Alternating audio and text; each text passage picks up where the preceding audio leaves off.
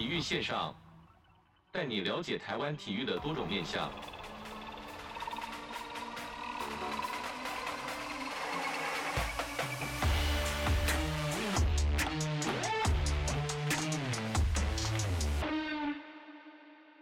体育线上带你了解台湾体育的各种面向。今天子记呢，运动技职家单元呢是来到了国立台湾师范大学，来跟这个施登尧副教授来探讨一下这个体育班的种种的环境跟未来。教授你好，你好，大家好，哎，我是国立台湾师范大学体育学系的体育运动科学系的施登尧。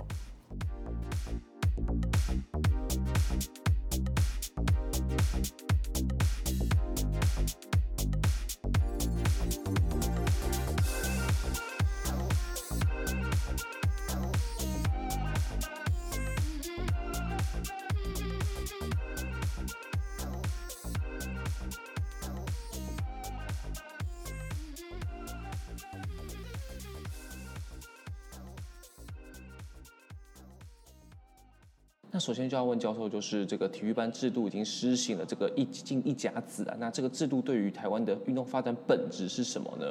就是这个孩子在成长发育的过程当中，他在这个所谓竞技运动，我们叫 sports 这个领域里面，他很有可能是精英。但是你想想看，就算音乐班、美术班出来的，他们有全部都是靠这个吃饭吗？没有。哎，对，所以。所以，如果在学校体制里面，我们谈体育班的本质，基本上就是精英教育。他就是希望能培养出运动员的精英啊。如果他不能成为精英呢？那那他就跟一般的学生一样嘛。是。所以我们从来都没有认为体育班他的学科需要被优待，或者是说他有什么特殊的优待的，因为这个优待本身就。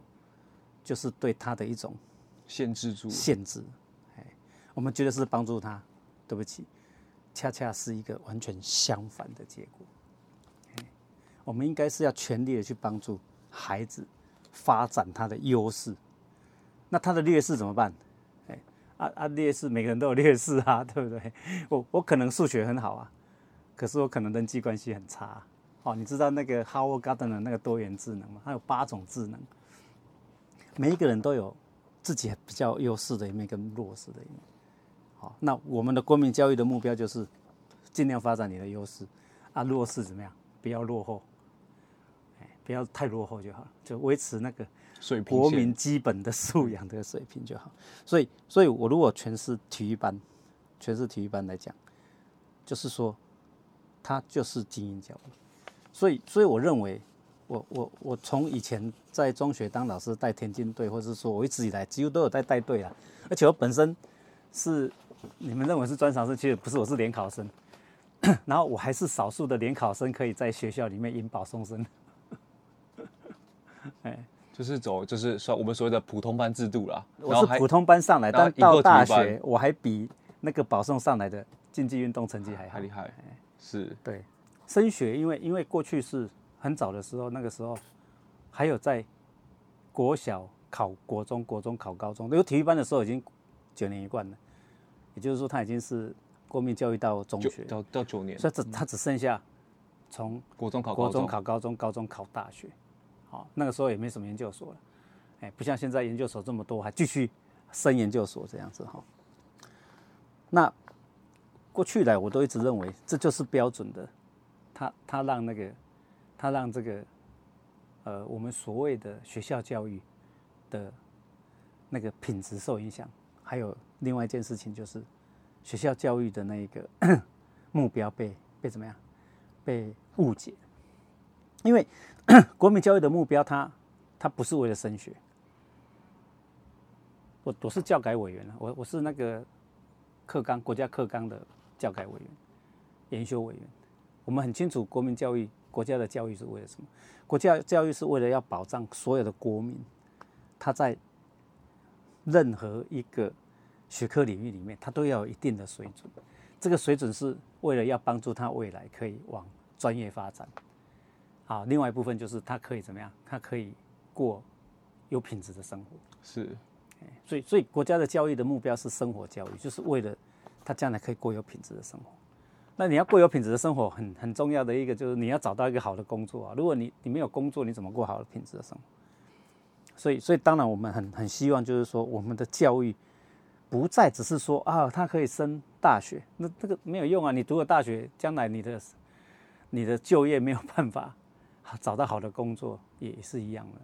好，所以所以我我我从来都认为说，如果如果你你要用这个术科去升学，你还不如不如。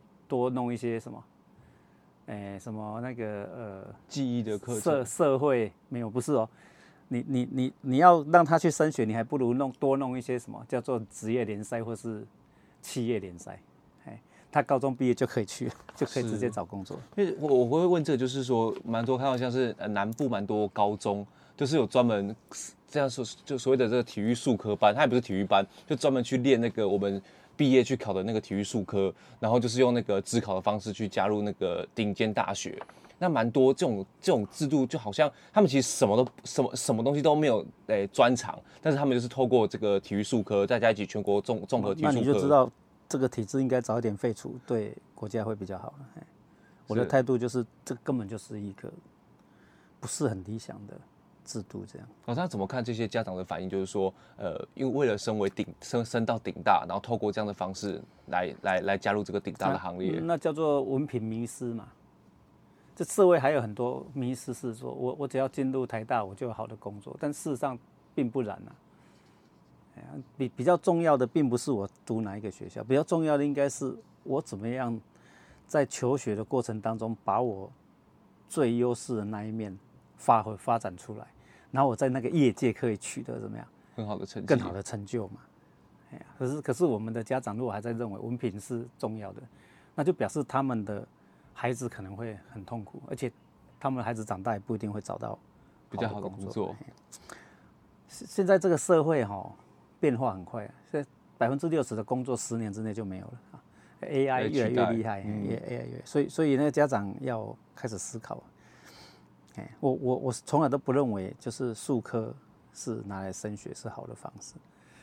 如果如果国家要把把注意力放在这上面，不如多去弄一些职业运动或是那个企业联赛，就多鼓励企业去去收球队，然后比那个企业养球队，哎，养球队，然后这些球队的球员将来可以到他的企业去去工作，就像台电或者是合和库啊、台电啊、台银啊，他。他球员完了以后，他就到企业里面去工作，去当航员。对啊，去当航员或者去当里面的技技术人员。他们很多是根本就是在经理当当那个什么，当他们的那个公关呐、啊，或是当他们的那种外部行执行秘秘书或行销。因为运动这种运动这种特质，就是跟人家沟通互动很好啊。哎呀，他那个搞不好以后发展会更好。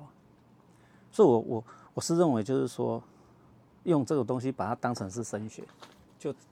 恰恰让他的什么优势哈变成劣势哦，是我我的学校要收一个运动机构的保送生啊，这个背后的的意图可能，如果有机会，你们真的好好去问一下这样子。就就我来讲，就是说全球了哈，全球很少很少学校的代表队。是把它当成竞技运动，他们他们会让学生参加代表队，最重要的原因不是竞技运动得名，而是而是一种一种什么？一种他们生活教育里面必要的设施。我讲讲一个最简单的例子，你们知道剑桥牛津有一个传统的比赛叫划船，哦，划船，对，他他们要进划船队哦，差不多就是三趴功课前三趴，G GPA 大概前三趴五趴的人才进得了。那你就知道那是全英国功课最好的人了。可是他为什么要去划船队划船？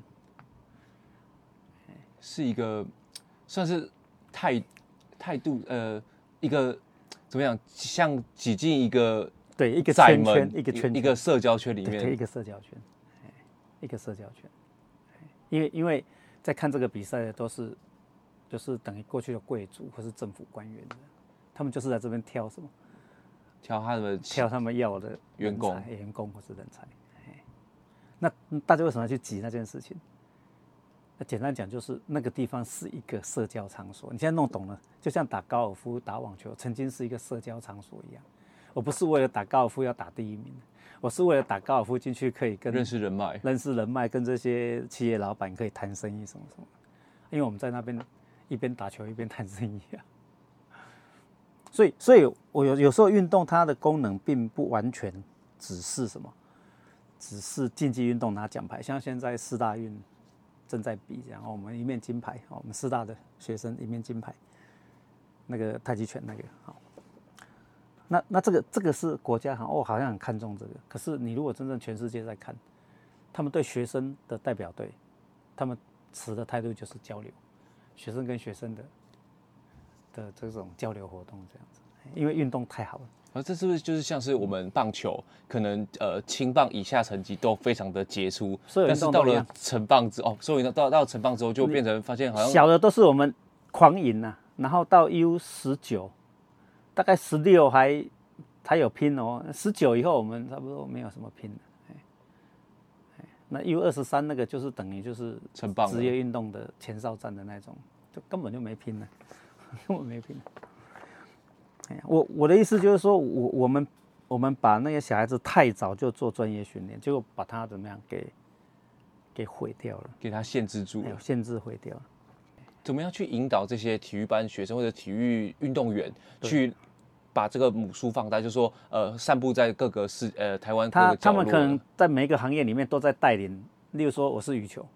那我到河库去了，那何苦所有的人都找我来打羽球，这样就像我以前在在在中学教书一样啊。那个我们的那个老师，他的小孩放学全部接到学校去啊，因为晚上都留晚自习，他他他小孩不带回家，带到学校来啊。我们那时候还有联考还有什么，还还要带回来嘛。那那小孩子去哪里？全部去体育组报到，他一放学作业写完了，都在体育组啊。通通去体育组报道，都都是我在顾孩子，我在顾，所以所以我们那个学校的那些年轻的老师为什么很团结？因为他用运动这件事情把所有的都怎么样凝聚在一起，凝聚在一起嘛。哎呀，小孩子做完作业的干嘛？游泳的游泳，打球的打球，打篮球的打篮球，打羽球打羽球，打桌球打桌球，游泳的游泳，跑步的跑步。那每个孩子有他们自己的那个圈圈跟他们在做的事情，那家长就做他的事情嘛。那、啊、他们运动完了以后，澡洗一洗，哎、欸，自己坐到爸妈的位置上晚自习，乖的不得了，每一个乖的不得了。孩子都是我们看着长大的，对不对？哎呀，所以所以你知道，他们他们那种就，他们从小就看着爸爸妈妈在工作，他们也知道爸爸妈妈在做什么。不要把他带到家庭的概念上面去。对，所以他的日常生活里面就是就是说，我知道我上学啊，放学我该做什么，然后其他时间就是去运动啊。哦，这个这就是我们以前在在学校里面经营，就我的专业我，我我可以帮助那个别人的是什么？就是告诉他们这个专业很好。啊，你喜欢打桌球来打桌球，我带你去打桌球；你喜欢游泳，我带你去游泳，我教你教会你游泳这样子，那他就慢慢的变成生活的一部分了。他每天都游泳，啊，或者每天都要打球，时间到他们拍子拿就去打球，嗯，是，对不对？那你你你想想看，那运动人口的母数会不会大？我们那个以前那个学校是一放学，所有的场地要用抢的。你慢一点去，就到那边等。嗯，就就抢场地，抢不到，抢不到场地了，对不对？哎呀，对不对？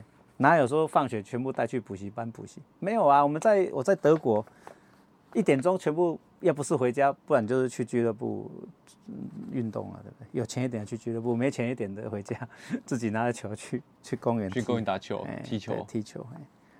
而且，尤其在台湾是确实都一定是这样子。你国小就可以做那种像职业一样的训练，这开玩笑吗？这这不是开玩笑吗？这是揠苗助长啊！那老师为什么这么这么已经这么久的时间，就大家都或许现在都知道说这个东西是或许对小朋友发展是不好的，但是为什么还是这么去着重在这个发展？那就绩效跟升学，我我觉得是大人的问题，是大人主管机关吗？对，是他们他们要好好反省一下，思考一下到底该怎么做是对的哈。哎，不能再这样子下去。哎，这个这个小孩子哈，参与身体活动最大的重点，我认为第一个是生长发育。像我在推体操，那个小孩子没有经过体操训练哦，以后很多问题啊，感觉统合出问题，人际关系出问题，身体协调出问题，到处出问题，体格体能出问题。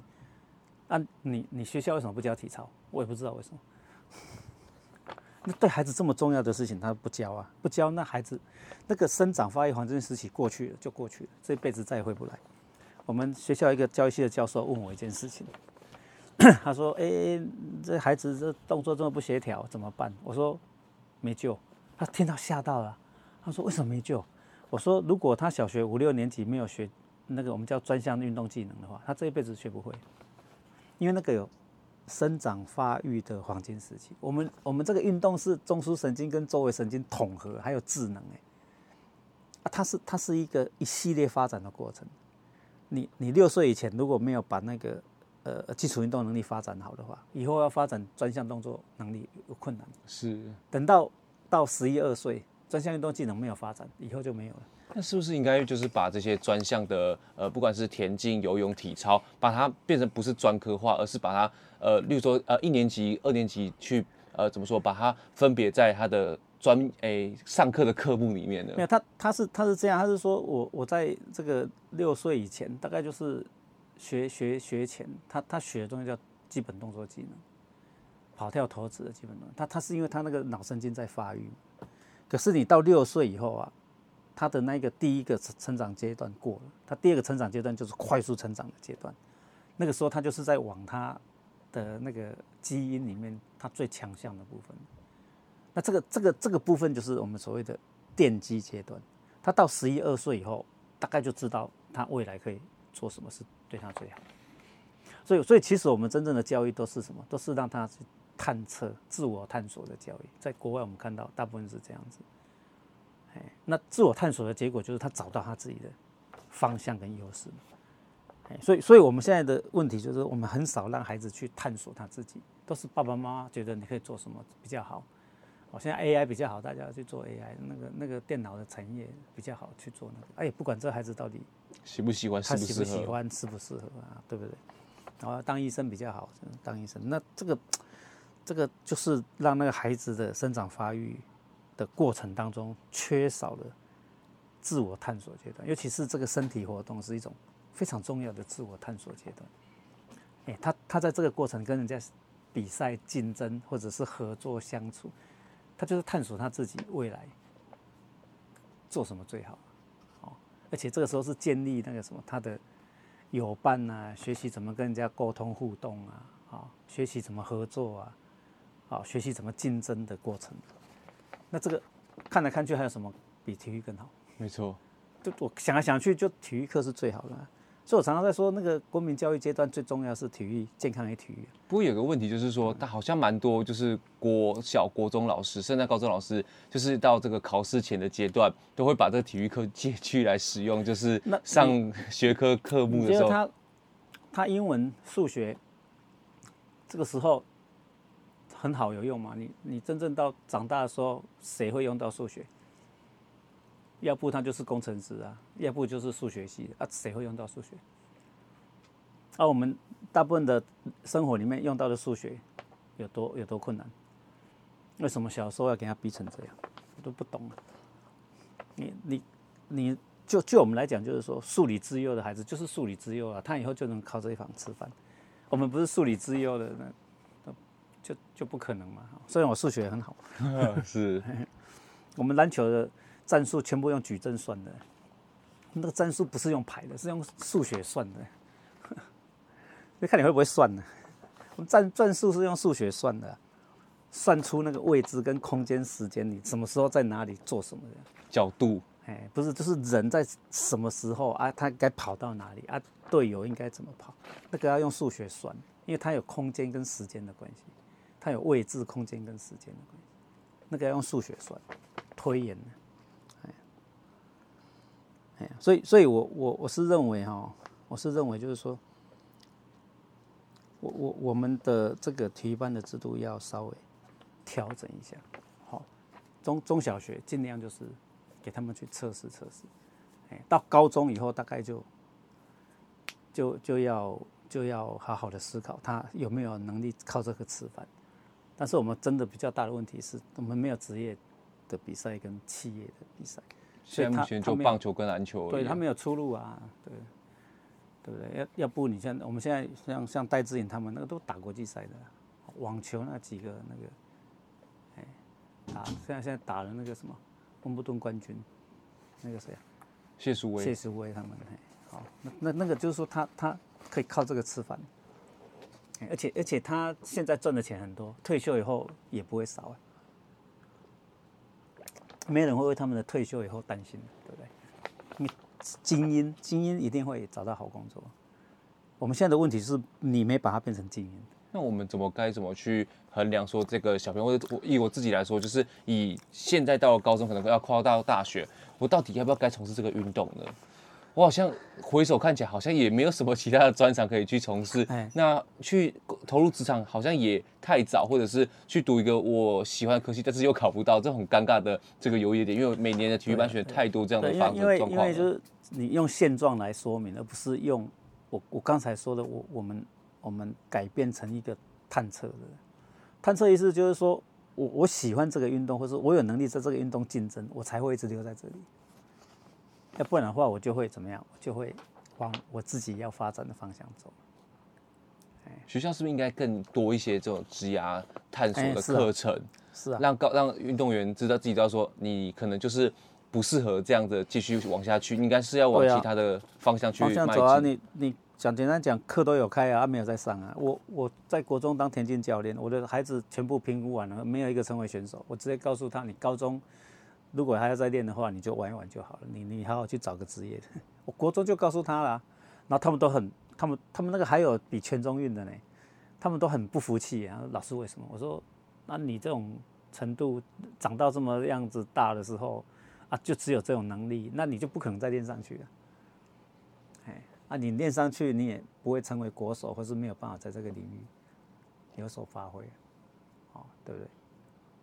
啊、所以你就你就当着嗜好兴趣好了，是啊，他们很多到最后都是转到什么那个啊健身运动产业去，是当运健身教练。几乎我的我的我的我的田径队的出路就只有两种，一种就是运动产业，哦，而且都还很很红，我做到经理啊，做到什么运动行销的，嘿嘿嘿，他他行销，而且自己又是可以带哦，因为他们自己本身都是从那个基础教练上来，然后做到行销，做到经理。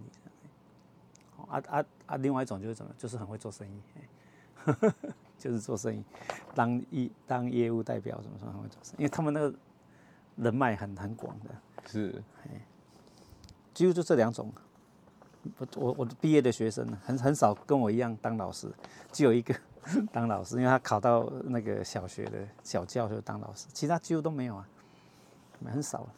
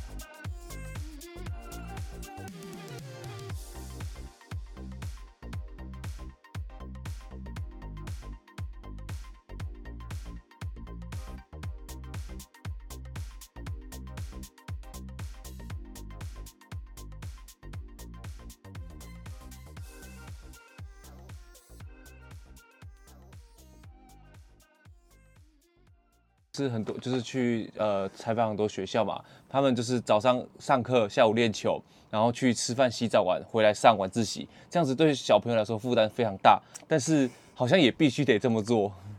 我我们看过太多的那种，就是说他他本身哈，他本身就是说他他没有路走，就就只只能靠这个去去去拼一条路了，他他放弃一切去去拼这样。但但是这种东西就是赌注嘛，如果你成功了，你就上去了，因为运动这条路要要要成为职业太难了，你自己走过你就知道太难，因为他他都是顶尖的才才有位置，但位置很少。哎呀啊，所以所以对对我们来讲，我们我们在在长期的评估里面都是都是说，他要成为顶尖运动员才会有工作。如果他不能成为顶尖运动员，他是不可能有工作的。那你你不能够说啊，我为了我教练的自己一一己之私，这个队或是这个人要拿到奖牌，我才工作可以持续下去，我就牺牲他的一切，说你就去拼吧，你就去拼吧。其实我们太多的学学生到高中都是都是无可什么挽回的伤害的，身体受伤再也没有办法练的，太多了。你去访问这个运动伤害，对啊对啊，为什么呢？因为你你你国小就承受了他国小的生长发育超过他能承受的负荷量跟时间，在到国中他已经累积了很多的疲惫跟伤痛，到国中哇练更多，通常国中就差不多了，啊练到高中。哇，就全身到处都出问题了啊！大学就练不下去了。哎呀，啊啊！你去看王建民，王建民是因为小的时候就就是没有人要练了，就很差，不要练。等到他到大学以后长好了，没什么伤痛，哇！怎么长得那么高那么壮啊？什么又很很好，哎，练下去就出来了。送去美国，哇，更强的锻炼就出来了。反而是在台湾没有练到他以后出来了，那那跟他同一期很好的，通通早就报废了。对，都已经。已经受伤，都受伤都不能练了，所以，所以我们应该要去好好的去看，尤其是访视或是对那个教练，好，好好去看他们怎么怎么，因为因为国小的学生，你我们在国国外看，他就放学去玩玩玩玩个一小时两小时就就结束了，其他的时间就跟正常的孩子差不多啊，所以他他没有因为参加校队或者体育班，他他真正受太大的影响，因为因为我们现在是。把他当成真正的选手或者是职业选手在练，结果呢，他他才会出问题啊！练得太多，啊，练得太强，啊，结果小的时候就出问题，然后又什么都不用做，又告诉他以后可以什么像王建民、像谁、像谁、陈伟英、像谁一样，不可能啊！就放弃了其他，对呀对呀，搞不好可以发展的项目了。对呀对呀对呀，因为因为因为他他们这个小的时候还看不出来真正他的潜能在哪里啊。有的是因为他比人家长得比较快嘛，差半年他就什么都赢人家。可是等到他他长长长长到高中了以后呢，什么都输人家。好，所以所以这个这是我们现在的问题。哎呀，我我是认为哈，我是认为到高中端，而且已经很确定这个是能够会会，他将来有能力啊，我们再给他比较正规的训练。国中以前我都不认为。就呃身体发展玩玩就好了。对对，他就是去试去玩，啊玩玩的时候，因为他他有一个有一个时间点嘛，因为因为小孩子很好胜很好强，他会尽力，但是你你你反而要限制，就是说啊往往的差不多，你你要你要告诉他的是，你你你你是不是有兴趣，而且你愿意继续往上继续往上走上去，因为那个后面都很苦啊。那个孩子本身要要有非高度的自律的能力才有办法。没错，大部分运动员的就业都都不是运动啊。你看我们现在体育系的进来了，啊，你以后要做什么？当老师？当老师很少哎，很难考。刚刚考出来啊，我们今年考得很差，就那教检都考不过啊。当老师门都没有啊，而且上去要考很难考啊。那那做什么？不然去那个健身运动当那个什么？健身运动指导员，那高不成低不就，啊，每个地方要去跑点，那不然就是到健身房去当那个教练，哎，那个年轻还好啊，到三十多没有人要找你了，对不对？你能干多久？所以简单来讲就是说，如如果他小的时候就没有根据他的能力去去找到自己未来要做的事情，那很有可能到最后就是不知道怎么办。因为你，我们刚才一直讲那个黄金发展的时期，那个那个黄黄金发展的时期，就是说你这个阶段你没有，你就没有。例如说，小孩子有段时间他记忆力最强，你如果没有让他记很多东西，他脑袋空空啊。他过了那个阶段以后，他的记忆力就就就是这样的。所以他会有一个发展阶段啊。嘿嘿，小孩子是这样，这是蒙特梭利讲的。蒙特梭利就是讲人生有各各个阶层的黄金阶段。那小孩子他他的运思能力就是。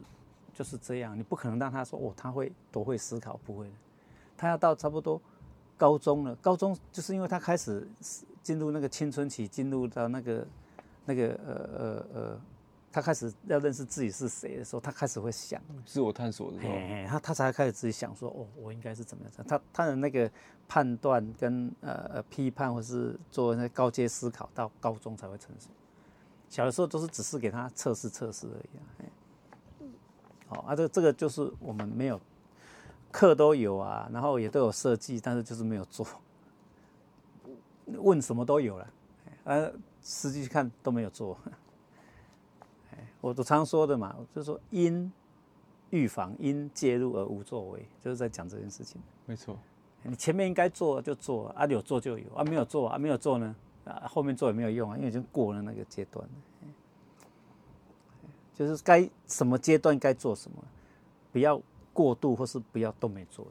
体育班现在遇到的就是过度跟没有做，都高没有一个平衡点。然后他们没有把孩子的生长发育放到。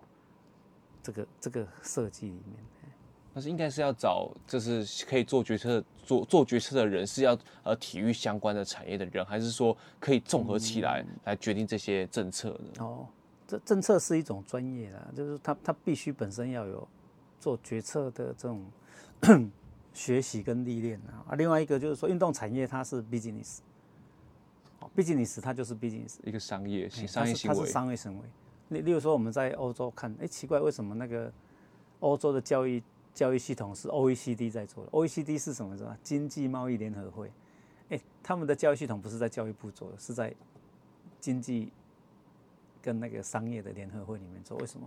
因为他们认为孩子最重要是未来要能够怎么样？就业，进入职场就业，好，而不是传统那个教育里面那个信条。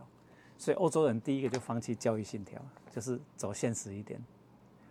你以后有没有谋生的能力比较重要，所以他们才会提出什么叫做基本能力或是素养、核心素养，那就都是在谈，就是未来他能不能进职场，能不能过他的那个幸福人生。是，哎，所以，所以我的看法就是说，如果如果从资源来讲，我们要投资这些孩子的话，运动最大的功能是社交跟生长发育。所以你越小的孩子，你投资就是为了他以后能够怎么样健康长大。那这样子就二分法呢？就是说厉害的人就真的去职业运动发展，然后其他的其他的就是往这个俱乐部或者是身体发展来去做一个二分法去、哦、去分流。诶，他他基本上应该是讲，就是 sports 的世界永远就是生出来的人，竞技运动是生出来，就他有那种天分，他才会成为选手。哦，他也不是二分的，而是他有这种天分。他有机会，那大部分的人运动的目标都是我我要维持我的什么，我的我的那个身体的能力，因为你看现在那些那些老化的问题都是身体出问题啊。你长照长照问题是什么问题？长照问题就是你不能活动啊，你要人家照顾你啊。啊，你如果从小到大的训练都是让你的身体维持很好的状况，那干嘛要长照啊？那没有长照问题啊。现在全世界长照问题都回到体育了。全部回到体育了，不是医疗，医疗只是怎么样？只是救急，救急。然后通常他的生活品质变很差。如果我们国家还把长照放在卫福部或是医疗，那长照越来越多，从两趴一趴多两趴多，一直增加到五趴，这国家就倒了。你看我们老人社会来，然后那么多人，你一个老人多少人要照顾？嗯，没错。对不对？所以，所以我们看到看到了那个问题，就是说，如如果我要投资小孩子，我简单讲就是他以后不要进长照，你就赚了。你前面投资这么少，后面，哎，那这标准叫做什么呢？那个叫做，嚯、真的是那个本利比超高的投资。你给小孩子就是健健康康的长大，他以后不要进长照，嚯、你这一笔就赚到。没错。那那什么时候我们可以看到这个人可不可以成为运动员？因为成为运动员，一个运动员是很大的资产，国家的资产。通常都是在国中升高中这个阶段，大概就看得出来。我们说了嘛，小学五六年级动作技能开始学，好，然后他两年，在后面的三年再加高中的三年，六年加八年，大概八年就知道了，八年就是会不会成为顶尖运动员？顶尖运动员大概十年。所以大概都是八年左右就看得出来，哇，会不会成为顶尖运动员？那个再来投资，因为那种投资就不一样，那种投资就是为了要让他以后可以赚更多钱。商业行为，哎，那就是商业行为，毕竟你是毕竟你是，啊，可是我们觉得大多数人都是不要浪费健保啊，他未来的生活品质提升。那这样子我们叫做两轨，不是二元，是两轨，两双并行的，并行的。因为因为如果我这边混不下去，我就过来这边了。啊啊！我如果那个生涯探索跟我的那个基本的优势都在，我不会因为我不做这个，我将来的生活出问题。现在是都都放掉啊，都放掉，放掉你等于到最后什么什么都没有啊！你如果万一这个地方没有练上去，嗯，你看我们跆拳多少人练不上去，练不上去又要干嘛？去当保镖，嗯，没错，因为他就长得空无有力，去当保镖，是，要不然到黑社会去混一口饭吃嘛，这个都不是我们乐见嘛，对不对？对，是我们我们希望乐见就是说，它有两个轨道，一个轨道是所有人都要的，我们叫全民的，好，现在它叫 Sport for All，我们比较 prefer 就是 PA 啊，Physical Activities for All，就所有的人他都适合，他每天都都有一个运动，这样，他他的目标是不要进长照。维持高度的生活品质啊，另外一块是什么？就是它可以赚钱哦。现在运动产业很蓬勃发展，很很多钱。你去看随便一个平台，那个钱每天几百亿在流。哦，M MLB 那个每天赌盘，嗯，对不对？那个足球的更不用讲，足球更多。嗯，没错。哎，他他一个选手，你看多少钱？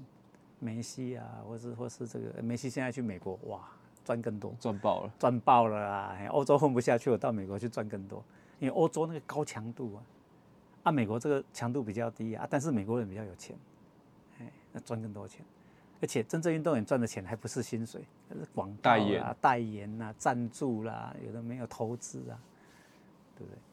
所以那个那个是啊赚钱的行当啊，那但谁可以？很少很少。我们现在估十万到五十五万人出一个，太难了。对我们来讲，运动员太难了。你看，我都没有办法成为运动员，选过两次国手都没选上，所以那个真的很难。所以我就看这些选手啊，我说哇，能选上国手很厉害的，对不对？啊，拿金牌那更不可能，那太厉害了。